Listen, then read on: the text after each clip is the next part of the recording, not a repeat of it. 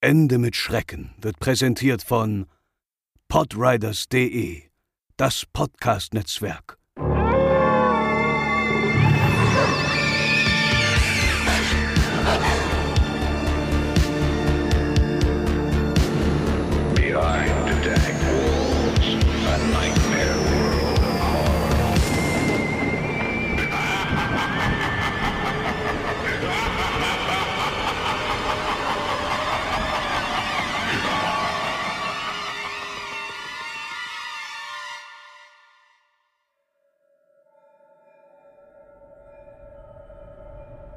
Drei junge Freunde, ein Mann und zwei Schwestern, befanden sich in einem Leihwagen auf einer mehrwöchigen Australien-Rundreise. Nachdem sie bisher eher die malerischen Orte des Landes gesehen hatten und gerade aus Sydney kamen, sollte ihr nächster Halt eine Kleinstadt in der Nähe werden, die normalerweise auf keinem Tourguide verzeichnet ist. Denn die Stadt Picton ist aufgrund ihrer vielen Geistergeschichten bekannt. An Geister glaubten sie zwar nicht, aber auf eine spaßige Spuktour freuten sie sich dennoch. Als sie in der Stadt eintrafen, checkten sie zunächst in ihrer Unterkunft ein, einem Gasthof namens Razorback Inn. Einladend. Es dämmerte bereits, der ideale Zeitpunkt, um die Nachtspuktour zu finden, von der sie gehört hatten. Einheimische sollten Touristen dabei an die gruseligsten Orte der Stadt führen. Genau das, wonach die Freunde suchten. Der Besitzer des Razorback Inn konnte sie auch gleich in die richtige Richtung weisen, denn die Tour war regional sehr bekannt. An der genannten Adresse angekommen, hatte sich bereits eine Gruppe von Menschen angesammelt. Die Veranstalter erklärten, dass die Tour in einem alten Eisenbahntunnel starte, dann über ein Hotel und ein Krankenhaus, schließlich bis hin zum Friedhof der Stadt führe. Allerdings seien dies längst nicht alle Orte, an denen es in der Stadt spuke. Als die Tour aufbrach, war es bereits dunkel geworden. Der erste Stopp war der versprochene Eisenbahntunnel. Darin war es stockdunkel, nur die Taschenlampen, die die Tourveranstalter austeilten, erhellten die alten Gemäuer. Sie wanderten 15, 20 Minuten umher, die Guides erzählten etwas zur Historie und welchen Spuk man hier angeblich erleben könne. Doch es passierte nichts Ungewöhnliches und die drei Freunde waren sichtlich enttäuscht. Das gleiche wiederholte sich im Anschluss im angeblichen Spukhotel. Die geschichtlichen Fakten waren spannend, aber etwas Gruseliges passierte auch hier nicht. Die dritte Station war ein altes Krankenhaus. Die Tourgruppe wanderte durch die alten Gänge, erneut nur bewaffnet mit Taschenlampen. Sie machten vor einem Saal mit Schwingtüren Halt. Die Veranstalter erklärten, dass darin ein schreckliches Verbrechen geschah. Eine Krankenschwester hätte dort drin Neugeborene getötet, indem sie sie erwürgte. Ihr mörderischer Geist soll noch heute hier spuken und man dürfe diesen Saal auf gar keinen Fall betreten. Ein leichter Schauer fuhr den drei Freunden über den Rücken. Das war der Stoff, wegen dem sie hier waren. Als die Gruppe weiterzog, ließen sich die Freunde zurückfallen, denn sie wollten unbedingt einen Blick in den verbotenen Saal werfen. Quietschend öffneten sie die große Schwingtür und betraten den Raum. Circa zwei Dutzend alte Babybetten standen darin, neben typischer medizinischer Einrichtung. Es roch alt und modrig. Die Freunde leuchteten den Raum mit ihren Taschenlampen ab und untersuchten ihn. Als der Mann der Gruppe an eines der Babybetten herantrat und hineinleuchtete, ertönte plötzlich ein lautes Babygeschrei und die drei erschraken. Nach kurzem Schock beschuldigten sie sich zunächst gegenseitig, wer für den Streich verantwortlich war, doch schnell war klar, dass es von niemandem der Freunde kam. Der Mann versuchte es noch damit zu erklären, dass es vielleicht Lautsprecher der Spuktour seien, die Eindringlinge erschrecken sollen.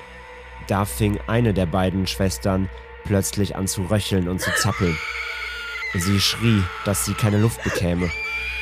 Auch das hielten die anderen beiden zunächst für einen schlechten Scherz, doch als sie plötzlich ein Stück weit über den Boden gehoben und scheinbar ruckartig wieder fallen gelassen wurde und zu Boden sank, war die Panik endgültig da. Die anderen beiden halfen ihr hoch und zusammen stürzten sie aus dem Saal, rannten den Flur herunter an der inzwischen wieder im Eingangsbereich versammelten Touristengruppe vorbei und ins Freie. Sie schnappten erstmal nach Luft und kamen wieder zu Sinnen. Die Freunde erschraken nochmals, als sie dann den Hals der einen Schwester sahen. Es waren deutliche Abdrücke von Händen und Fingern zu sehen. Ohne darüber nachzudenken, ob es wirklich der Geist der Krankenschwester war, beschlossen sie sofort zurück zum Gasthaus zu gehen. Als sie dort ankamen und ihre Zimmer betraten, traf sie der nächste Schlag. Ihre Koffer standen offen und all ihre Kleidung und ihre Habseligkeiten lagen verstreut im Zimmer. Wütend beklagten sie dies beim Inhaber, doch der lachte nur. Es sei Geisterstunde. Er deutete auf die Uhr, die bereits drei Uhr am Morgen zeigte. Um diese Zeit sei der Poltergeist des Hauses stets aktiv. Sie sollten es einfach nicht beachten. Und das reichte den Freunden endgültig. Sie packten blitzschnell ihre Sachen zusammen, zahlten ihr Zimmer und fuhren los. Diese Stadt wollten sie nie wiedersehen.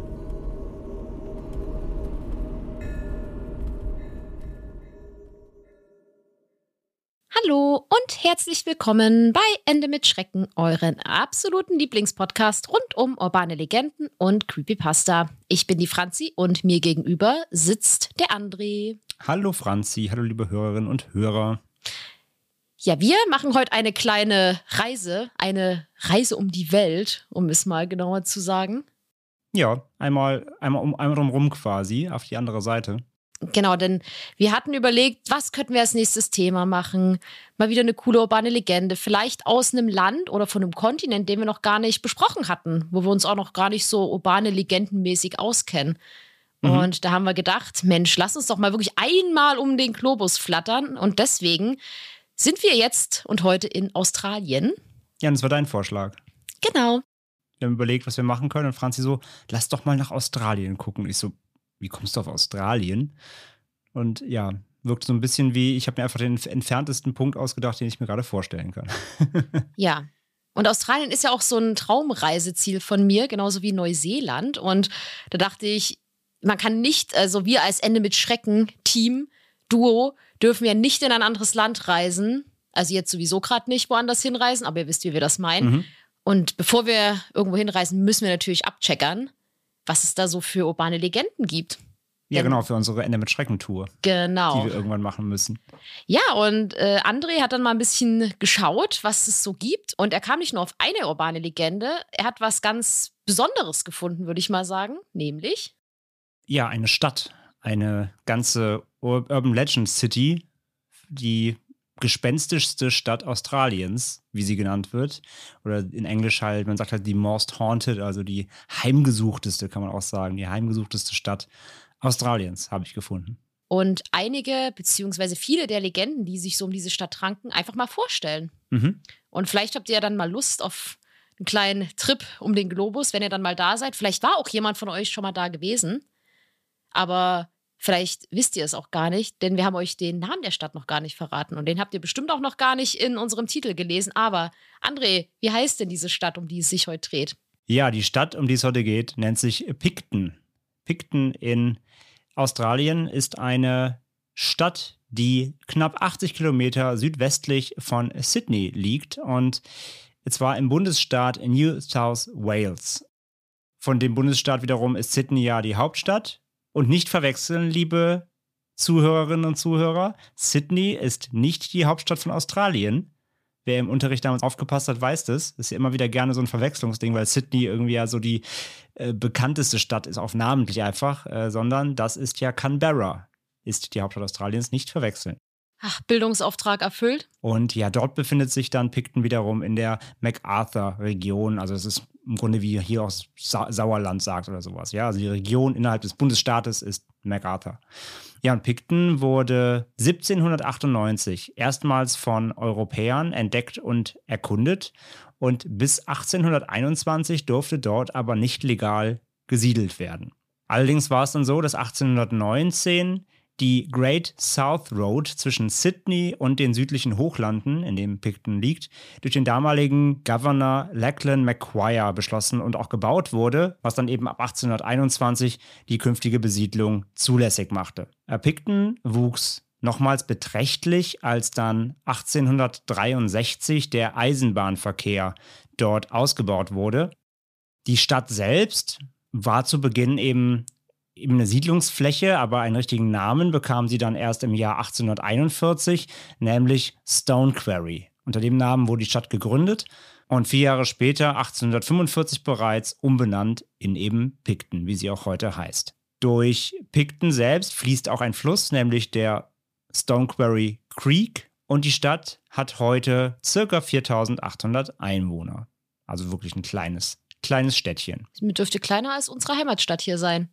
Das stimmt. Ja, knapp die Hälfte. Mhm. Cute. Also wirklich ein kleines Örtchen. Und Picton besitzt zudem auch einige unter Denkmalschutz stehende Bauten, Straßen und Flächen. Unter anderem das Weideland Jarvis Field am Hume Highway, die Picton Railway Station, also der Bahnhof, und die Stone Quarry Eisenbahnbrücke, die über den Stone Quarry Creek drüber führt. Dazu kommen wir auch später noch. Generell kann man sagen, dass ja die Legenden, über die wir heute sprechen, ein bisschen darauf so fußen sollen, dass wohl in der Stadt und der Region früher sehr viele tödliche Unfälle passiert sind und es auch wohl viele Suizide gab, wird sich erzählt. Das Ding ist aber, so richtig belegen kann man diese Tode nicht. Und deswegen wird eben vermutet, auch von Historikern, dass ja diese Erzählungen so ein bisschen die eigene Legendenbildung selbst beisteuern. Ja, also es ist eine Legende in der Legende. Es ist, dieser Ort hat einfach so eine, durch die Historie, also sicher wird es da Unfälle gegeben haben, auch sicher in der Gründungszeit und so weiter, aber höchstwahrscheinlich nichts, was irgendwie außerhalb der Norm läge, sage ich mal. Aber es hat sich eben so ergeben, dass in dieser Region, in dieser Stadt sehr viele Legenden darauf basieren, dass jetzt nicht erzählt wird, es hätte da unnatürlich viele Tode gegeben oder vor allem Selbstmorde soll es da viele gegeben haben angeblich. Aber wie gesagt, wirkliche Belege gibt es dafür nicht. Und jetzt, wo ihr ein bisschen was über Pikten gelernt habt, wollen wir doch mal direkt in die ganzen Legenden eintauchen und euch ein paar Orte vorstellen und die dazugehörigen Geschichten. Mhm. Starten tun wir im Mushroom Tunnel, der früher auch als Red Bank Range Railway Tunnel bekannt war. Gegraben und zur Nutzung freigegeben wurde er im Jahr 1867. Der Tunnel selbst ist 592 Meter lang und wurde dann bereits im Jahr 1919 für den Eisenbahnverkehr geschlossen, weil es eine neue, effizientere Strecke gab. Und während des Zweiten Weltkriegs wurde der Tunnel dann vor allen Dingen zum Lagern von Waffen, Munition und Senfgastanks benutzt. Später dann wurde er für den Anbau von Pilzen genutzt, daher kommt dann auch der Name Mushroom Tunnel. Und die nicht asphaltierte Straße zum Tunnel liegt zwischen den Stadtteilen Picton Junction und Thurmler. Und wie Andrea bereits erwähnte, stehen viele der Geschichten immer mit Gerüchten um viele Suizide in Verbindung. Denn so soll es zwischen 1867 und 1919, also genau in der Zeit, wo der Tunnel in Betrieb war, mhm. sollen sich viele Menschen vor Züge geworfen haben. Es wird auch gesagt, dass die Strecke genau aus diesem Grund geschlossen werden musste, was aber nicht stimmt. Das lag einfach an der neuen Strecke, die gebaut wurde. Genau, und effizienteren, ja. Das hatte damit nichts zu tun. Genau. Aber diese ganzen Geschichten haben eine ganz besondere Legende entstehen lassen. Denn eine junge Frau namens Emily Bollard soll 1916 nachts durch den Tunnel spaziert und dort von einem Zug erfasst worden sein. Und Besucher dieses heutigen Lost Places berichten heute, man könnte eine schemenhafte Gestalt, eine weiße Frau, durch den Tunnel spazieren sehen. Es wird außerdem auch von fliegenden Lichtern gesprochen, die über den Köpfen von Menschen erscheinen sollen. Und manche Menschen halten diese dann zum Beispiel für Seelen von dort verstorbenen Menschen. Und außerdem ist dort ein ganz besonderes Phänomen zu beobachten, was man ganz oft bei Geisterhuntings, sage ich jetzt mal, beobachten kann oder bei geisterhaften Orten. Mhm. Nämlich soll es immer wieder zu plötzlichen Temperaturschwankungen kommen. Und zudem wurden auch nicht zuordnbare Schatten gesichtet. Und außerdem gibt es dazu noch Erzählungen von schemenhaften Geisterkindern im Tunnel. Der Tunnel selbst steht der Öffentlichkeit heute nicht mehr zur Verfügung. Für das Eindringen verhängt die Polizei ein Ordnungsgeld von 350 Dollar und an dem Eingang hängen mittlerweile auch Überwachungskameras, damit man das einfach kontrollieren kann. Und begründet wird dies einfach mit Sicherheitsrisiken aufgrund von Baufälligkeit. Das ist so ein bisschen wie der Inunaki-Tunnel, nur dass sie den ja. ja zugemauert hatten. Genau, den hatten wir ja auch hier. Das habe ich auch ein bisschen daran erinnert tatsächlich. Und ja, ich fand es ganz spannend, ne? Wieder, das hatten wir damals in unserer Folge dazu auch gesagt, die weiße Frau. So jede, jede Region hat ihre weiße Frau. Also auch hier im Tunnel soll diese weiße Lady äh, spuken. Und ja, wie du gesagt hast, ne, die anderen Erscheinungen sind ja so typische Geistermotive eben, ne? Kleine Jungen, Schatten, irgendwelche, ähm, ich glaube, wie, wie, nennen sie das nochmal? Orbs, ne? Genau, Geisterorbs. So Geisterorbs, glaube ich, das sollen diese, diese Lichtkugeln, glaube ich, so darstellen. Und eben Temperaturabfall. Das sind ja wirklich die klassischen Sachen, wie du gesagt hast, ne, die man bei solchen Geistererscheinungen immer, immer mit, mit, mitnimmt. Und ich kann mir auch echt gut vorstellen, dass dieser Tunnel vermutlich super, super beliebt zum Anschauen ist und dass sie den deshalb einfach gut überwachen müssen. Dazu kommen wir später noch. Ähm, es gibt nämlich verschiedene so Geistertouren, gab es früher in der Stadt. Dazu kommen wir aber äh, am, am Ende quasi, wenn wir erstmal die Sichtungen durchmachen. Da kann ich auch noch ein bisschen was zu erzählen. Also genau, das wurde ihnen einfach zu viel. Kann man schon mal, kleiner Teaser, das wurde der Stadt einfach zu viel, was da, was da durchgeschleust wurde an Schaulustigen. André, würdest du durch diesen Tunnel laufen, wenn die Überwachungskameras plötzlich mal ausfallen würden? Du meinst, wenn wir sie mit Farbe besprühen und uns Nein? Ach wenn so, sie okay. durch Zufall ausfallen. wenn der Strom ausfällt, zufällig. Genau. Als wir, wenn wir da sind. Ja. ja. Ja, klar. Also ich warte draußen. Ja, das war mir klar. Ich rufe dann von draußen so, Franzi sicher, sicher, sicher. Und dann hört man nur Ching Ching. Und dann, dann hörst du einen, dann hörst du einen Zug fahren, obwohl die Gleise ja stillgelegt sind. Das wäre gruselig, aber ich würde vermuten, dass du mich verarschst und einfach am Handy ein Zuggeräusch abspielst. Würde ich machen. Nö, ich würde da reingehen, klar, kennst mich ja, aber. Also es klingt schon spooky. Also wenn das wirklich vorkommen sollte, da äh, renne ich da schnell wieder raus, schreiend, kreischend. Aber erstmal reingehen würde ich, wenn die Überwachungskameras aus wären. Ja, du würdest ja auch in den Inunaki-Tunnel hopsen. Dann Ja. könntest du dann gleich einen Horror-Tunnel-Vergleich machen. das ist mein großes Ding. Ich mache, ich, genau, ich mache Horrortunnel-Vergleich auf YouTube. Ich würde es mir angucken. Das ist mein, mein nächstes, wenn Ende mit Schrecken irgendwann mal endet. Jedenfalls, ja, Wow. während du draußen wartest, gucke ich mir jedenfalls den Tunnel an. Und das war erstmal der Mushroom-Tunnel. Aber vielleicht würde ich mich ja an einen anderen Ort in Picton wohlfühlen. Vielleicht, Jemand, nämlich der mich an einen alten Job von mir erinnert. Möglicherweise, wobei du warst nicht in der Entbindungsklinik Nein. tätig, aber immerhin ein Krankenhaus, denn das ist die nächste Station, die wir ansteuern, nämlich The Old Maternity Hospital, also wie der Name sagt, auf Englisch Maternity Entbindung. Also war eine ehemalige Ent oder ist eine ehemalige Entbindungsklinik. Das Gebäude wird heute nicht mehr als Krankenhaus genutzt und äh, ja, auch dort soll es gruselig zugehen, nämlich dort soll der Geist einer schrulligen Mutteroberin spuken, ja, also einer einer Hebamme oder so einer, es war ja wahrscheinlich früher mit der Kirche in Verbindung, Mutteroberin kommt ja so von eben so Hebammen, Nonnen und so weiter, also eine Mutteroberin soll da spuken, die früher in diesem Krankenhaus, in dieser Entbindungsklinik gearbeitet haben soll und außerdem soll man dort heute noch weinende Babys hören, weinendes äh, oder Babygeschrei äh, soll dort in den, durch die Gänge hallen, wenn man dort zugegen ist. Und ja, heute wird dieses Krankenhaus als Privatresidenz genutzt, also in private Hände gegangen. Und es wird auch berichtet, dass Menschen, die dort übernachtet haben, nachts quasi unsichtbare Hände an ihrem Hals gespürt hätten, die ihnen den Hals zudrücken. Auch das wird dort berichtet. Ob das die Mutter Oberin selbst ist oder noch andere spukige Geister, das ist äh, nicht überliefert, aber jedenfalls in diesem ehemaligen Krankenhaus soll es auch ganz schön spooky zugehen. Ich kann mir gut vorstellen, dass sich wahrscheinlich um diese Geschichte so tausend verschiedene Versionen ranken, wie wir das ja schon bei urbanen Legenden kennen, was es mit diesen Händen auf sich hat. Ja, vermutlich. Ich sag ja, ob es jetzt die von der Mutter Oberin sind, die vielleicht wurde sie damals unehrenhaft gekündigt und will sich jetzt an allen rächen oder es sind irgendwelche anderen Schwestern oder es sind die Babys, wütende Babys, die Leute erwürgen. Wir wissen es nicht. Weil wenn, wenn man weinende Babys hört, dann müssten das ja theoretisch auch Geisterbabys sein. Weil in der Entbindungsklinik gab es ja vermutlich leider auch wahrscheinlich Totgeburten, Fehlgeburten. Das heißt, rein von der Geisterlogik müssten da ja auch Babys spuken. So, von daher, ja, weiß man nicht. Aber auf jeden Fall in, auch ein klassischer Ort. Wir werden natürlich auch in unseren Shownotes äh, fleißig äh, Bilder verlinken und natürlich auch auf Social Media dann passend zur Episode teilen. Es gibt von diesen ganzen Gebäuden gibt's Bilder im Internet, das werden wir sharen. Ja, sieht schon gruselig aus, muss man sagen. Es sind natürlich alte Gebäude, viele sind ein bisschen runtergerockt auch. Ein paar wurden, also zum Beispiel, wir kommen gleich noch zu so einem Gemeindehaus, das sieht man, das wurde einfach erneuert über die Jahre. Aber gerade dieses Old Maternity, das sieht noch so richtig oldschool aus. Hm, Auch wenn es umgebaut natürlich inzwischen nicht mehr als Krankenhaus fungiert, aber trotzdem, man sieht, man sieht den Gebäuden das Alter an. Und da schwingt natürlich immer auch schon so eine gewisse Atmosphäre natürlich dann mit, wenn man sich da auffällt, sicherlich. Wir springen direkt auch nochmal eins weiter und zwar zu einem Hotel, nämlich das The Imperial Hotel. Das wurde 1860 gebaut unter dem Namen Terminus. Und als der Besitzer, Colonel John Hay Goodlet, seine Schwester an der Tuberkulose verlor, machte er kurzerhand aus dem Hotel ein Hospiz, weil er den Menschen helfen wollte. Und als das Hospiz aber zu klein wurde, um die Leute noch aufnehmen zu können, kaufte er spontan mehr Land hinzu und baute daneben das Queen Victoria Krankenhaus noch zusätzlich.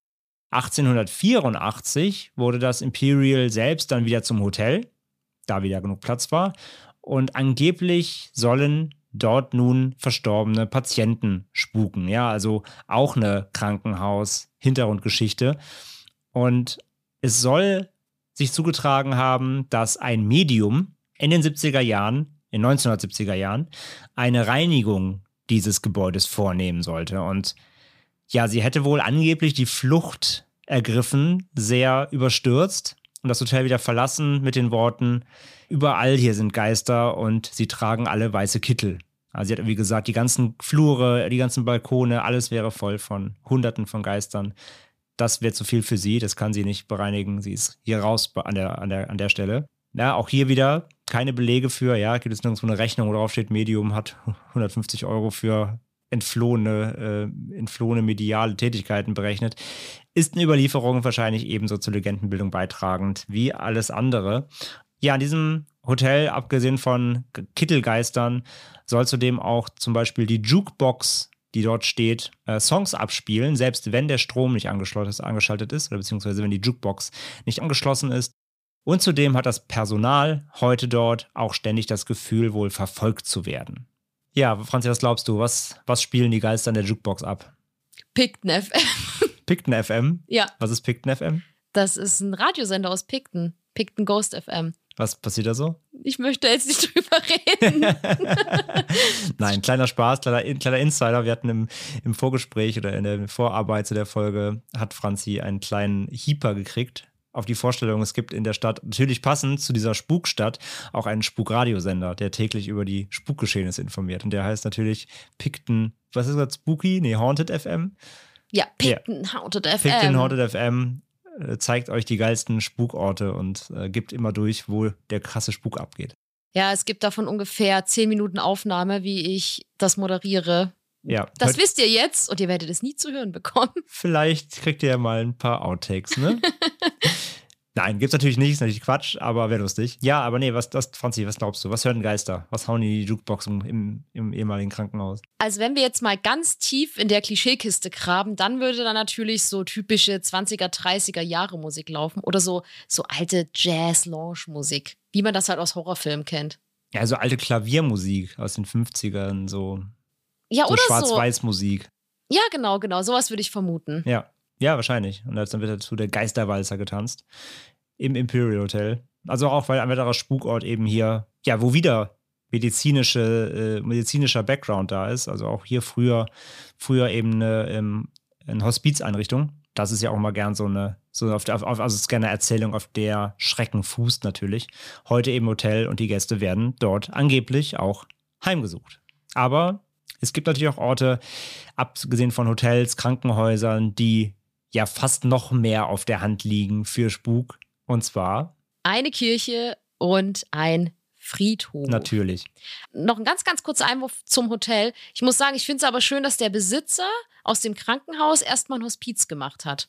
Ja, fand ich auch. Also das muss ich sagen, das finde ich äh, eine sehr schöne Sache, weil auch wenn das natürlich einen traurigen Hintergrund hat, finde ich es aber schön, dass er gesagt hat, ich lasse das Hotel jetzt erstmal weg, sondern mache erstmal ein Hospiz draus, damit Menschen einfach auf ihrem letzten Wege noch gut begleitet werden können, muss ich wirklich sagen. Ja, genau, dieser persönliche, dieses persönliche Schicksal, was er da hatte mit seiner Schwester, hat ihn dazu dann bewegt, ja. Ja, Genau. schön, wenn das in Menschen auch so ausgelöst wird, ja. Ja, genau. Aber jetzt gehen wir wirklich zu den typischen Klischee-Horrororten, wobei ich schon Krankenhäuser und Hotels sind schon so eine Sache für sich. Aber natürlich noch gruseliger sind immer Kirchen und Friedhöfe.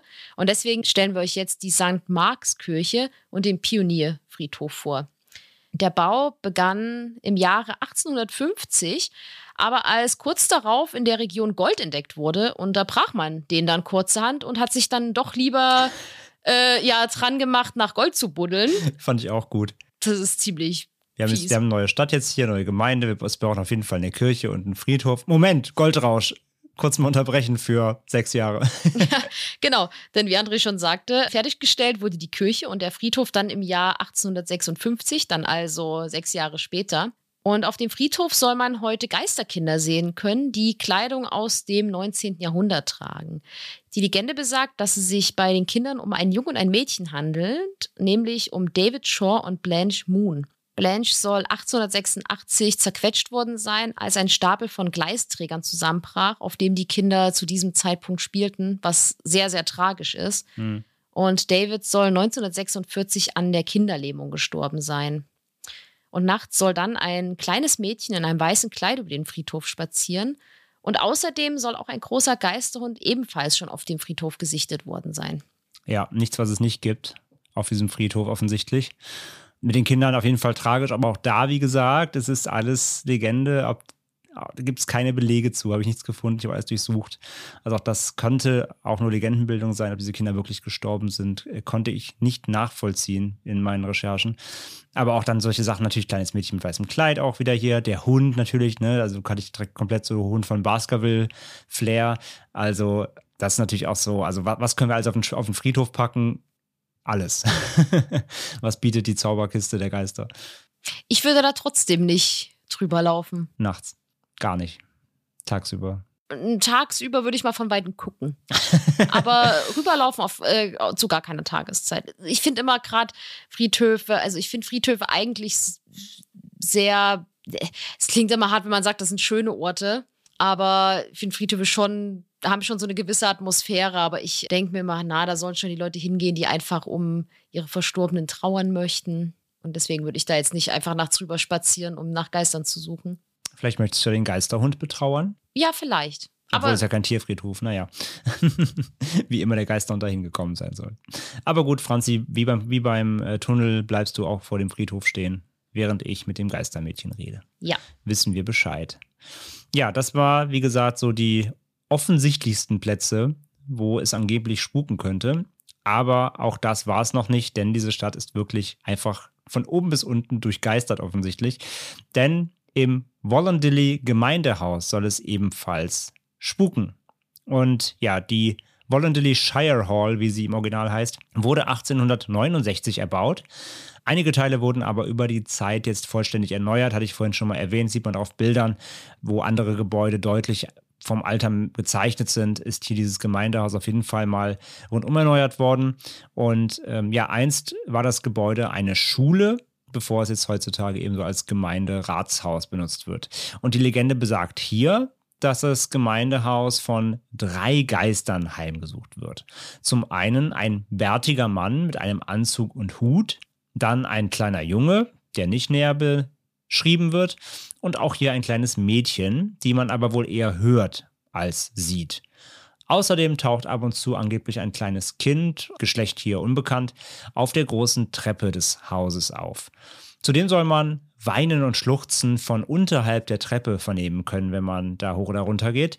Und außerdem berichten viele Menschen von dem gleichen unbehaglichen Gefühl, wenn man das Gebäude betritt. Außerdem sollen Türen immer wieder offen stehen, obwohl Mitarbeiter sie alle geschlossen halten und ebenso sollen Stühle verrückt werden, die normalerweise an den Tischen stehen. Wer diese Geister genau sein sollen, diese drei, also der Mann und die Kinder, das ist auch hier nicht bekannt. Ja, also das ist Gemeindehaus, äh, übrigens dieses Wollondilly, Wollondilly Shire, das ist übrigens so ein bisschen die Verwaltungsgemeinde von Picton. Das ist ein bisschen schwer zu beschreiben, weil das gibt es in Deutschland nicht so richtig. Also da hat quasi jede, jede Ortschaft hat nochmal so eine Verwaltungsgemeinde, die halt komplett über diese Ortschaft richtet, wie so ein, sag ich mal, wie so ein, wie so ein Bürgermeister, aber als Gemeinschaft. So, ist ein bisschen schwierig zu beschreiben, müsst ihr uns gerne mal nachlesen. Aber das sind diese Shires. Dieses Wollondilly ist eben zuständig für, für Picton. Deswegen ist das Gemeindehaus, heißt eben nicht Picton Gemeindehaus, sondern Wollondilly Gemeindehaus. Das nur noch so als kurzer äh, organisatorischer Fact zu Australien. Der nächste Ort, an den es spuken soll, ist das Stone Quarry Viadukt. Das ist eine Brücke, die über den Stone Quarry Creek führt, also über den Fluss, den wir vorhin schon einmal näher erläutert hatten. Mhm. Und das Viadukt wurde zwischen 1863 und 1867 erbaut und besteht aus Sandstein. Und im Stone Quarry Creek sollen beim Bau dieser Brücke und auch später sehr viele Menschen ertrunken sein. Und man soll noch heute geisterhafte Geräusche von schwimmenden Menschen wahrnehmen können, auch wenn niemand weit und breit zu sehen ist. Ja, auch da also viel Geistergeplätscher. Aber auch hier gibt es wieder keine Beweise. Nee, nicht so richtig. Also, wie gesagt, das sind alles so Überlieferungen der, der Generation in dieser Stadt. Hm, auch hier, natürlich ist bestimmt mal wer im Stone Quarry Creek ertrunken, aber bestimmt ist nicht irgendwie 300 Leute. Also deswegen ist es alles, glaube ich, so ein bisschen hochgepauscht, weißt du? Deswegen, also auch bei diesem Viadukt. Viadukt übrigens, wer es nicht kennt, also den Ausdruck, das sind eben diese Brücken, die über Flüsse gebaut werden und die haben meistens so Bögen. Die bestehen so aus verschiedenen Bögen. Das nennt man Viadukt. Nochmal Bildungsauftrag erfüllt. Dann kommen wir zu dem vorletzten Ort, wo es spukt. Und zwar sind das die Emmet-Ferienhäuser. Also selbst wenn ihr in Picton mal Urlaub macht, im schönen Ferienhaus, seid ihr nicht von Spuk gefeit. Denn in den Emmet-Ferienhäusern soll man eine Frau bzw. den Geist einer Frau in den Fenstern sehen können. Und Ladenbesitzer in der Nähe dieses Ferienhauses oder beziehungsweise so eine Reihe von Ferienhäusern, so ein kleiner Bungalow-Siedlung, die beklagen auch, dass der Geist ihnen ihre Werbeschilder aus den Fenstern entfernen würde. Auch wenn sie sie quasi jeden Tag wieder hinhängen, wären sie dann über Nacht am nächsten Morgen weg. Also irgendwie ein Fensterspukgeist, die dort. Influencer hassen diesen Trick.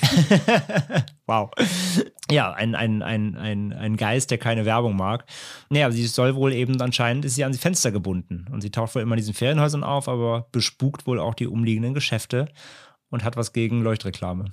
Also ich denke mir jetzt, okay, du kannst nicht ins Hotel, da spukt's. Du kannst Ja. nicht in die Ferienhäuser, da spukt's. Ja. Vielleicht gibt es ja noch ein Gasthaus, wo man hin könnte. Weil in Gasthäusern gibt es ja auch meistens so kleine, ja, Hotelzimmerchen, wo man dann mal nächtigen kann. Ja. Und es gibt tatsächlich unter anderem ein Gasthaus namens Razorback Inn in Picton. Aber ich Aber muss euch enttäuschen. genau, wenn ihr jetzt glaubt, dass dass ihr dort da sicher seid, dann haben wir nein. ganz schlechte Neuigkeiten. Genau, denn auch um das Razorback Inn ranken sich äh, Spukgeschichten. Das Gasthaus selbst wurde 1850 von einem Mann namens Oliver Whiting gebaut. Ursprünglich war es eine Gerberei und ein Weingut, später wurde es dann aber als Gasthaus, Privatwohnung und auch als Restaurant benutzt. Und in diesem Gasthaus soll bis heute ein Poltergeist spuken. Und Besucher berichten angeblich immer wieder von lauten Geräuschen in der Nacht und von Gerumpel, was man hören kann. Ja, also auch im Razorback Inn seid ihr leider nicht sicher, wenn ihr mal in Picton bleiben möchtet für ein bisschen länger. Und das wären erstmal alle Spukorte generell, also im Grunde jedes Gebäude in ganz Picton, zumindest jedes öffentliche oder irgendwelche, irgendwelche Gebäude mit Bedeutung, sage ich mal, werden bespukt. Und ja, jetzt kommen wir noch zu einem Fakt, der, der zumindest geprüft ist, den, den kann man nachvollziehen, der ist komplett ist korrekt. Jetzt be- befinden wir uns im, in der Realität, ein bisschen abseits der Legende selbst, denn es gab in Picton eine ja, Geistertour, die Picton Ghost Hunt Tours. Und die wurden veranstaltet vom Ehepaar John und Elizabeth, kurzform Liz Vincent. Und die haben ja über ein Jahrzehnt, ich glaube so circa ab Ende, 99, äh, ab Ende der 90er bis hin äh, zu ins Jahr 2009 erstmal, haben sie wöchentlich rund 200 Besucherinnen und Besucher nach Picton gebracht. Die haben also wirklich, es ist so nachlesbar, die haben wirklich dafür gesorgt, die beiden, dass der Ort einen Tourismusboom erfahren hat. Ohne die beiden wäre das wohl nicht passiert und ihre Spuktouren. Und die Liz Vincent galt in der Region auch richtig als Ikone. Sie schrieb 13 Jahre lang Artikel für den MacArthur Chronicle über Geschichte und Legenden der Region und machte Picton eben, wie gesagt, damit so richtig zum, zum Tourismusmagneten, kann man sagen. Und Liz Vincent verstarb leider im Mai 2009 damals und ihr Ehemann John setzte die Touren dann erstmal noch alleine fort, beziehungsweise mit Hilfe der Nichte, meine ich, und musste aber 2011 dann aufhören, zwei Jahre später, da die Stadt ihm die Genehmigung entzog. Und da kommt nochmal, was ich eben meinte, da kommt nochmal diese, äh, diese Volondilly Shire ins Spiel, weil die sind, wie gesagt, diese Verwaltungsgemeinde für Picton und die haben irgendwann gesagt, passt mal auf, das wird mir echt langsam zu viel hier. Die wollten diese Tour unterbinden, die die da eben angeboten haben. Denn ja, viele der Touren fanden natürlich auch nachts statt. Ne? Man wollte natürlich die Leute zu den Spukzeiten da durchführen, den Geisterstunden, was Anwohner halt störte, da die Gruppen echt zu groß wurden, wie gesagt, hier mit 200 Leuten pro, pro Woche. Und außerdem sorgte die Verbreitung im Internet natürlich auch dafür, dass viele Touristen auf eigene Faust zu den Spukorten kamen und unter anderem auch randalierende Jugendliche machten dann irgendwie Krach und trafen sich in dem, in dem Tunnel, in dem Mushroom-Tunnel, haben da getrunken und gefeiert. Und die hatten aber eigentlich gar nichts mit der Tour zu tun. Also es wird auch ein bisschen heute wird, wird gesagt, so wahrscheinlich hat die Polizei, die Regierung da, dieses Shire, die haben wahrscheinlich auch zum Anlass genommen, dass da einfach Leute kamen, die nichts mehr Tour zu tun hatten, um aber gegen die Tour zu argumentieren. Ja. John Vincent sollte, wenn er das weiterführen will, sollte er 4000 Dollar für einen neuen Antrag zahlen und den Antrag dann stellen und Änderungen auch in seinem Businessplan vornehmen, die dann besagen, es dürfen nur noch weniger Leute zu den Spuktouren mitkommen, ja, maximal irgendwie fünf bis zehn äh, und die dürfen halt nicht mehr Nacht sein. Und also, also er sollte ganz neue Regularien aufstellen. Aber damit er überhaupt diesen neuen Antrag stellen darf auf diese offizielle, weil er muss diese Tour quasi anmelden, musste er erstmal 4000 Dollar auch zahlen, die er nicht hatte und so weiter. Und er weigerte sich dann. Und auch trotz äh, verschiedener Versuche von lokalen Einrichtungen äh, John zu unterstützen, die eben alle, wie gesagt, die Familie Vincent da auch echt als, äh, die, die dankbar waren, ne, dass die so viel Leben in die Region gebracht haben, äh, mussten die dann die Ghost Hunt Touren am 4. Februar 2011 dann letztendlich einstellen. 2015 trat dann aber das Life After Life Investigation Team auf den Plan. Das ist eine paranormale Forschungsgruppe aus der dortigen Region und die Gründerin ist Corinne McCarthy. Und sie sagten in Interviews, dass sie gerne die Spuktouren zurück nach Picton bringen möchten und wollten sich eine neue Genehmigung holen. Aber leider kamen dazu nicht mehr als zwei bis drei Presseartikel rum und regelmäßig offizielle Tourangebote gibt es dann leider bis heute auch nicht mehr.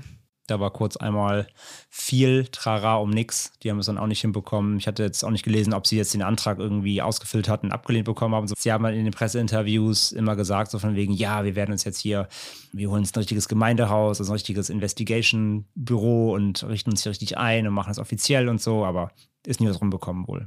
Was mich da interessieren würde, also wie du das besser findest. Also wenn jetzt zum Beispiel unser kleines Städtchen hier plötzlich super gruseligster Spukort in Deutschland wäre. Mhm. Und würdest du es besser finden, wenn es Touren gäbe? Oder würdest du halt auch eher sagen, nee, auf gar keinen Fall, ich habe keinen Bock, dass hier so viele Leute nachts rumstromern? Ja, es kommt ein bisschen darauf an. Ne? Also wenn jetzt irgendwie ein Spukort direkt irgendwie neben unserer Wohnung wäre, würde ich sagen, haut ab.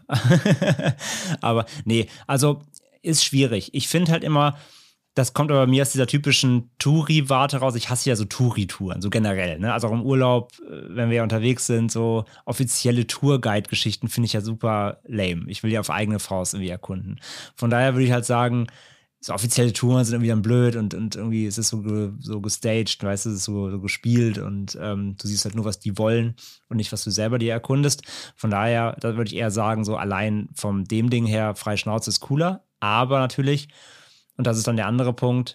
Natürlich soll man den Leuten halt auf, auf den Senkel gehen, so. Und deswegen ist natürlich solche Touren dann doch halt natürlich am Ende des Tages besser, weil man natürlich eben mit solchen offiziellen Regularien gucken kann, eben, dass man wie eben, wie, wie die, also ich fand ja, was dieses Shire an sich hier gesagt hat, guckt mal, dass ihr vielleicht kleinere Gruppen macht, dass ihr, dass ihr zu anderen Zeiten hingeht, fand ich, im Prinzipiell ist es ja gar nicht so blöd oder beziehungsweise ich verstehe die Argumentation. Aber das war wirklich hier in dem Fall halt jetzt hier war es halt wirklich schon so eine Gängelung, ne? Plus diese Aufwandsentschädigung, also diese Aufwandsgebühr 4000 Dollar und so weiter. Also sie wollten die Tour loswerden. Das hast du halt hier gemerkt. Das liest du auch in den ganzen Berichten. Die hatten da keinen Bock mehr drauf. Aber an sich finde ich halt das schon dann irgendwie ganz cool, wenn es offiziell ist. Man hat auch eine Genehmigung und man sagt, okay, dann und dann dürft ihr da und da hin und ihr dürft es offiziell äh, betrachten. Ja, es gibt keine, wenn wir jetzt auch von Gebäuden sprechen, da muss man ja schon eben gucken, ne, dass da keiner einfach so einsteigt, natürlich nichts kaputt macht. Um solche sowas zu, auch zu erhalten auf Dauer, finde ich halt natürlich geführte Touren besser, weil dann jemand dabei ist, der aufpassen kann, dass da eben niemand Blödsinn macht. Rein so vom Erkundungstrip so, so Lost Places, ne, auf, jeden, so auf eigene Faust und einfach mal machen, ist natürlich irgendwie cooler.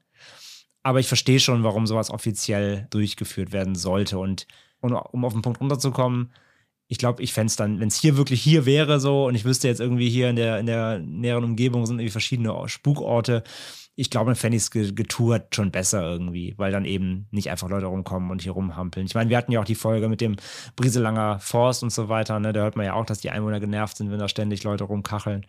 Also ich glaube, so geführte Touren, wo einer ein bisschen aufpasst, dass keiner Mist macht, sind dann doch irgendwie cooler. Wie siehst du es?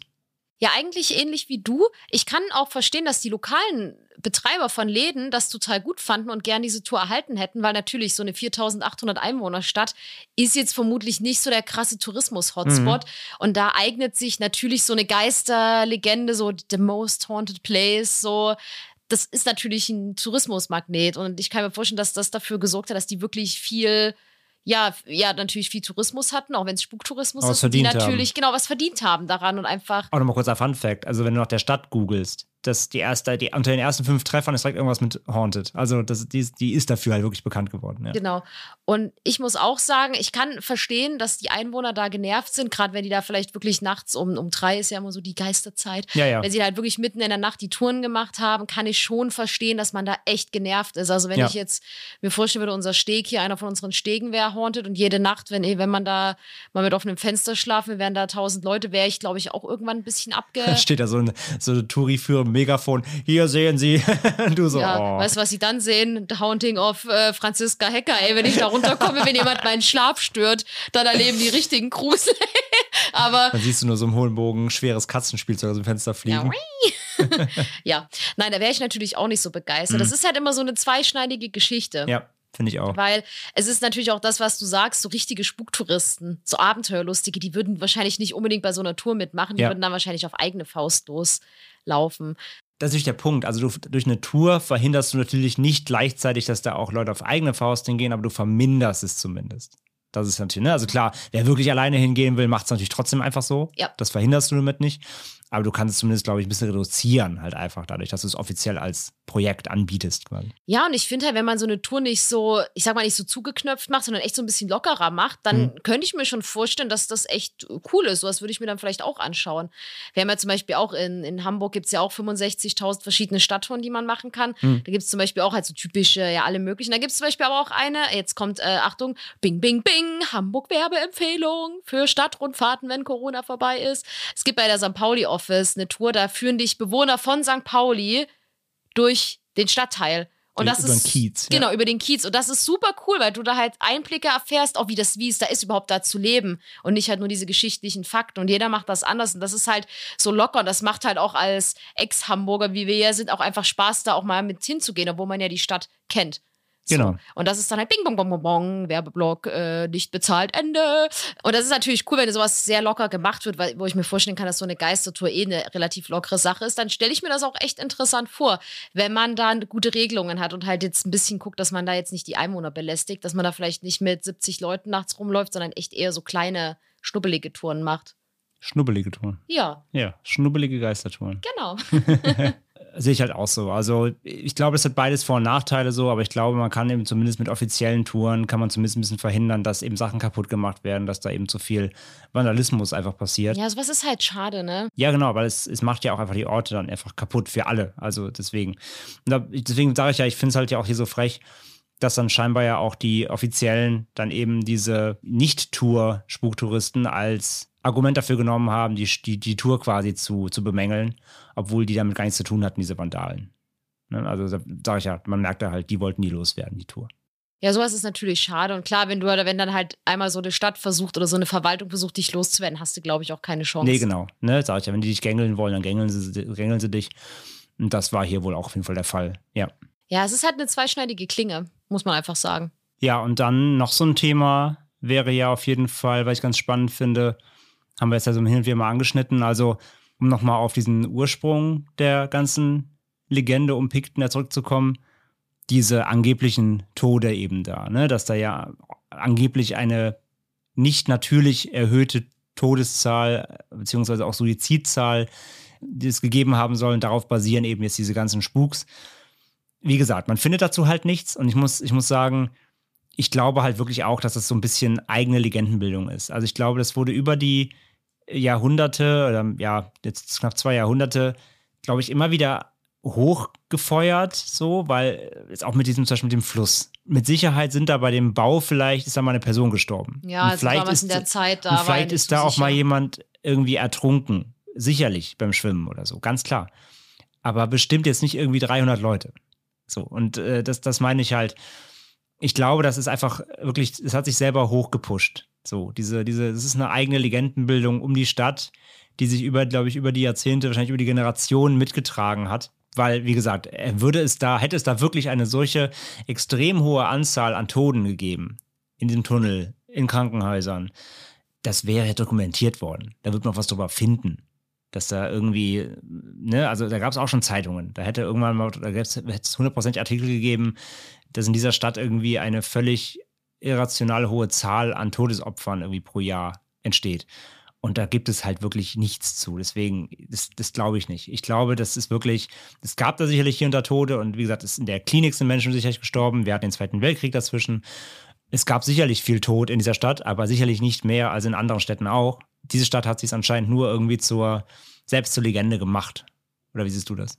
Sehe ich ganz genauso. Also, wenn es das gegeben hätte, dann würde man da ja auf jeden Fall Belege zu finden oder Zeitungsartikel oder solche Geschichten, dass es da mal große Unfälle gab, wo viele Leute gestorben sind. Aber dadurch, dass man halt wirklich nichts findet, auch diese Namen, die wir genannt haben, dass es da keine wirklichen Belege gibt, ist für mich auch eher so ein Zeichen von diesen, dieses typische urbane Legenden-Ding. So, oh, Johnny von, vom Hotelpersonal hat mal gehört, dass der Gast des Cousins der Tante gesagt hat, oh, da habe ich mich komisch. Also dieses typische, Ja, ja. so was man halt kennt, oder oh, vor drei Jahrzehnten in meiner Familie, wo ist da halt ein Kind da leider an Kinderlähmung gestorben. Und jetzt ist der Geist halt dann auf dem Friedhof gesehen wurde. Irgendwie sowas kann ich mir vorstellen, dass sich das dann eher so gebildet hat. Ja, das also denke bin ich ich halt ganz auch. bei dir. Also ich bin ja immer sehr offen für so, also gerade beim, beim Krankenhaus denke ich mir so, ja.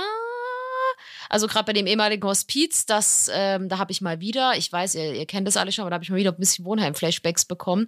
Da dachte ich mir so, gut, da gehe ich ein bisschen mit, aber sonst bei einigen Sachen denke ich mir auch so, ja, zumindest was die Belege angeht, ist eher so, hm. Wir haben ja sogar verschiedenste Namen in den, in den Spukgeschichten und du findest dazu nichts, nichts Beleghaftes. So, und das sagt, das zeigt für mich eigentlich immer schon, dass vielleicht hat es die Person mal gegeben, ja, aber wenn man dazu auch überhaupt keine konkreten Belege, Artikel, irgendwas findet, dann hat es für mich immer schon so ein bisschen eben ja, diesen, diesen Legendencharakter für sich schon, ja. Das würde mich interessieren, ob du die Namen von den Kindern oder von den Leuten, die wir gehört haben, auf dem Friedhof findest. In Ach so. Grabform. Ja, Wobei, wenn das so in den langen Zeiten war, dann wahrscheinlich so Gräber verfallen ja auch mit der Zeit. Ähm, ich denke mal, wenn das jetzt echt so in den 18. oder so 19. frühen Jahrhundert, frühen 19. Jahrhundert war, dann glaube ich nicht, dass es die Gräber noch gibt. Nee, ich glaube, das frischeste, was wir jetzt hier hatten, war 1950 mit dem einen Jungen auf dem Friedhof angeblich, Mhm. der an Kinderlähmung gestorben sein soll. Das war, glaube ich, 1950 noch was. Aber wie du sagst, ich glaube auch da über, über die Jahrhunderte, über die Jahr, Jahrzehnte und Jahrhunderte wird da viel verfallen sein. Ja, das denkt, das wäre wär aber was Interessantes gewesen. Aber ich glaube, selbst dann hätte man da bestimmt ein Foto von gefunden.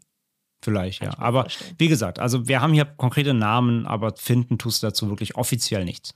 So, von daher, ich glaube halt wirklich, das ist so eine Stadt, die sich über die, über die Jahrhunderte da echt ähm, selbst zur Legende ge gebaut hat. Würdest du da, würdest du es dir mal angucken wollen, wenn du, wenn wir mal in Australien wären? Klar.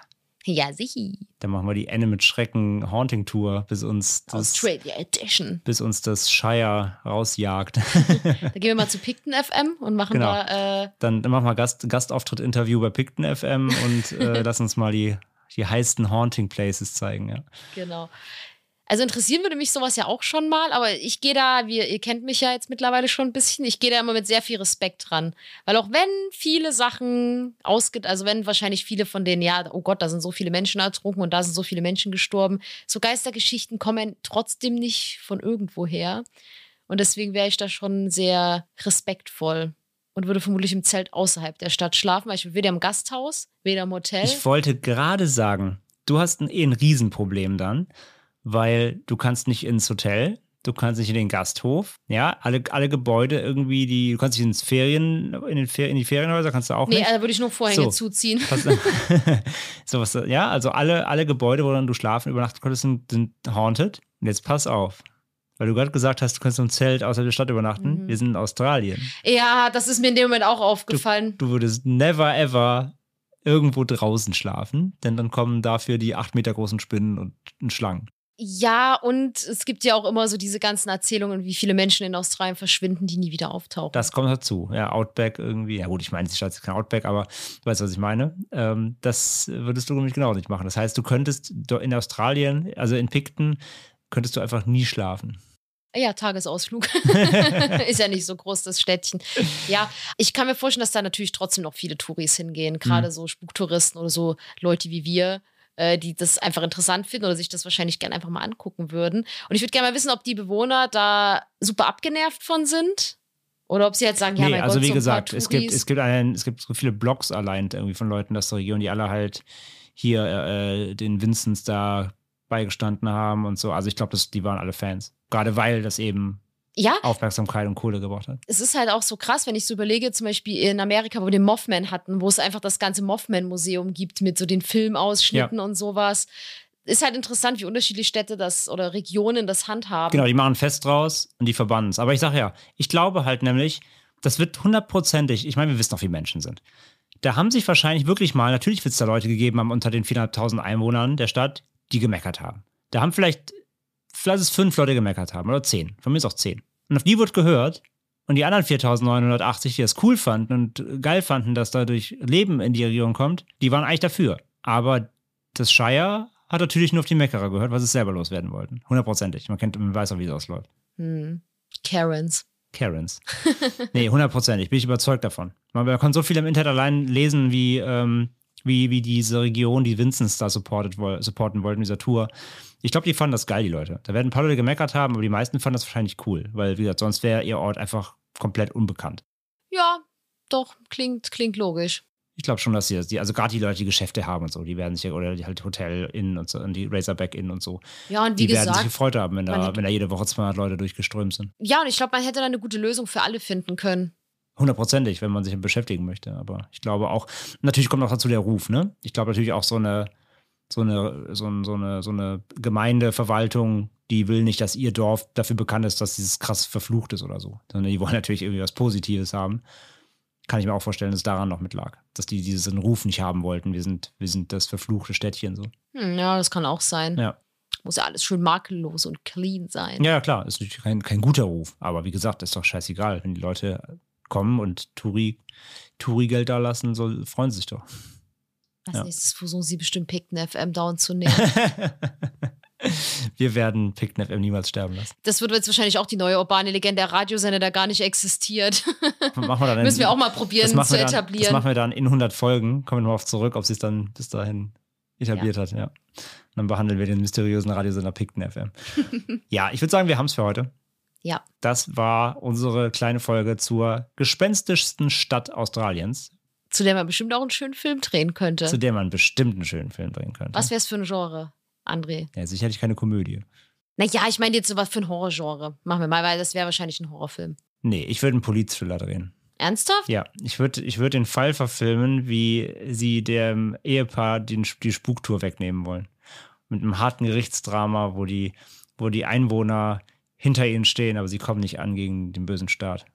Oh, da könnte man aber auch eine schöne, lustige Kinderkomödie draus machen. Halt so ein bisschen so, so Soft-Kinderhorror. ähm, also, dass man das so ein bisschen, so ein Animationsfilm wäre doch schön.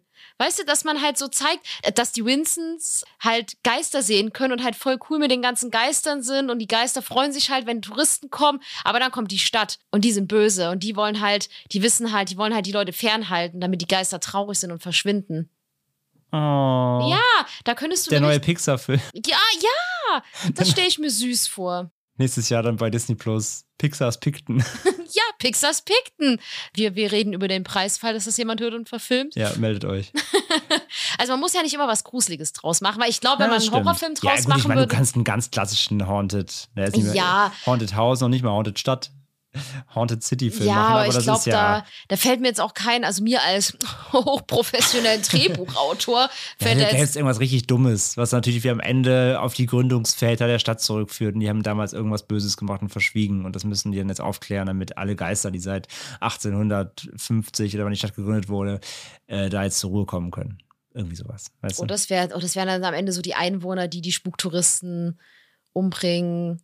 Und da gibt es einen, der will sie warnen und man denkt, aber der ist der Böse und der ist in Wirklichkeit der Gute, der sie da bloß rausholen will, aber der sieht ein bisschen gruselig aus. Deswegen denken die Teenager dann, oh nein, der ist bestimmt voll böse, aber er will bloß helfen. Und am Ende werden sie alle umgebracht, weil sie nicht auf den Mann gehört haben oder auf die Ja. Frau, je nachdem, wer es spielt. Und die das ist auch egal. Und die Mutter Oberin aus dem Krankenhaus sieht aus wie hier die aus The Nun, die Geister.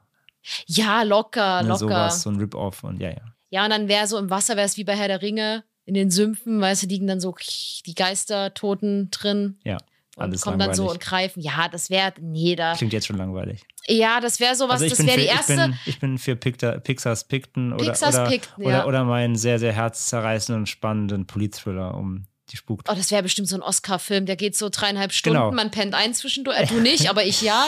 ähm,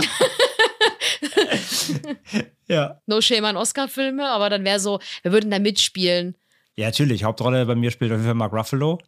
Spielt ja in jedem Polit-Thriller der letzten zehn Jahre. Wenn er nicht gerade Hulk ist, dann spielt er jede Politrolle irgendwie. Also Mark Ruffalo ist der, ist der Anwalt von den Vincents, der um jeden Preis verteidigen will, dass sie die Spuktouren weiterführen können. Aber dann gibt es halt so raffgierige auf der, auf der Startseite, die das nicht möchten. Und dann gibt es richtig, Und Anthony Hopkins, der auch in gefühlt jeden Oscar-Film mitspielt, der spielt dann John Vincent. ja, Auf jeden Fall. ja, Und dann brauchen wir noch so eine junge Tochter. Da, muss, da, da würde noch so ein bisschen Familiendrama mit rein zwischen den Winstons. ja klar. Da müssen wir noch rausfinden, wie es da. Ah, nee, Nichte hat er ja zum Beispiel. Da müsste die Nichte noch mitspielen. Ja. Dann halt, wenn die Frau dann leider gestorben ist. Die Also, stirbt ja auch in dem Film natürlich. Das ist ja eine ganz dramatisches, äh, ganz dramatische Szene, weil dann mitten in diesem Prozess, sie kämpfen darum, dass sie es weiter erhalten können, aber dann, dann erliegt die Frau der, der Altersschwäche und es gibt ja nochmal den, den dramatischen Höhepunkt des Films, abgesehen natürlich vom Ende, aber ja, und dann ist Ja. natürlich ein trauriges Ende. Oder ein offenes Ende. Aber es muss ja schon geschichtlich korrekt sein. Also, nee, es ist ein trauriges Ende. Sie verlieren halt den Fall. Ja. ja. Und alle sind devastated. Best Picture, Best, Best Best, Soundtrack. Best Picton. Wow. okay, der war gut. Ja, also ihr merkt hier, wir mutieren langsam auch zum hochprofessionellen äh, Filmmacher-Podcast. nee, natürlich nicht. Deswegen ist auch Schluss damit. Aber trotzdem, wie gesagt, Pixars Picken. Pixars Picton, wir, äh, wir melden uns bei euch. Disney, Disney, wir kommen, wir kommen zu euch. Nein, aber ich, ich glaube auch, also entweder das, also ein typischer, so ein typischer Horror-City, Haunted City-Film, das wäre ja richtig billo. Das wäre hier so Blumhouse, Kindergarten. Ja, Das, das, davon haben wir genug, das wollen wir nicht mehr sehen. Gut, ein letzter Hinweis noch, bevor wir zum Ende kommen. Es gibt auch auf YouTube eine kleine private Doku über Picton. Das hat jemand ähm, selbst gefilmt, hat auch sogar Interviews geführt hier mit John Vincent und anderen Beteiligten, hat da eben alles, äh, alle Spukorte gefilmt und so weiter. Schaut euch das gerne mal an. Und das Ganze gibt es auf dem YouTube-Channel von Erik Magnusson. Die Doku hat 73.000 Aufrufe und äh, ja, wurde schon vor zehn Jahren hochgeladen, nämlich am 4. Oktober 2010. Und ja, wir verlinken sie auf jeden Fall mal in den Show Notes. Die Qualität ist noch, äh, ja, ist ein bisschen Jahre gekommen. Wie gesagt, zehn Jahre her, sind elf Jahre her. Aber trotzdem ist es ganz spannend. Man sieht halt mal die ganzen Orte in bewegt und eben sogar O-Töne von den, ja, von diesen Menschen, von den Vincents und so weiter. Also echt, echt spannend. Schaut da gerne mal rein. Findet ihr in den Show Notes. Ja, und damit sind wir am Ende der heutigen Episode. Wir hoffen, es hat euch gefallen. Wir hoffen, der kleine, die kleine Online-Gruseltour durch Picton war spannend für euch. Und äh, ja, alle Informationen, Bilder und so weiter findet ihr in den Show Notes. Und natürlich, wenn ihr uns auf Social Media folgt, auf Instagram und Twitter und auch auf Facebook, posten wir natürlich fleißig die verschiedenen Bilder und Eindrücke aus den Folgen. Checkt das gerne aus. Kommt zu uns gerne auf unseren Discord-Server. Da könnt ihr mit uns äh, chatten und euch auch mit unseren Hörerinnen und Hörern austauschen. Den Link dazu findet ihr ebenfalls in den Show Notes. Und dafür müsst ihr euch einfach nur Discord auf dem PC installieren ähm, als äh, Programm oder nutzt die Online-Variante oder auch auf dem Handy als App. Und dann könnt ihr mit uns und anderen da ein bisschen abhängen und mit uns quatschen. Das gleiche geht auch natürlich auch in der Facebook-Gruppe Ende mit Schrecken auf Facebook. Und äh, ja, dann seid ihr rundum abgesichert, damit ihr nichts verpasst äh, rund um unseren Podcast. Und ja, an der Stelle sagen wir, wie gesagt, danke nochmals fürs Hören, wie immer. Ganz, ganz toll, dass ihr immer so fleißig bei uns zuhört. Und ja, dann hören wir uns schon nächste Woche wieder. Dann gibt es nämlich eine neue Folge unheimlich persönlich. Und dann in zwei Wochen gibt es dann die nächste reguläre Folge Ende mit Schrecken. Und ja, wieder mit einem spannenden Thema natürlich für euch. Bis dahin, macht's gut und wir sagen lieber ein Ende mit Schrecken als Schrecken ohne Ende. Tschüss. Ciao.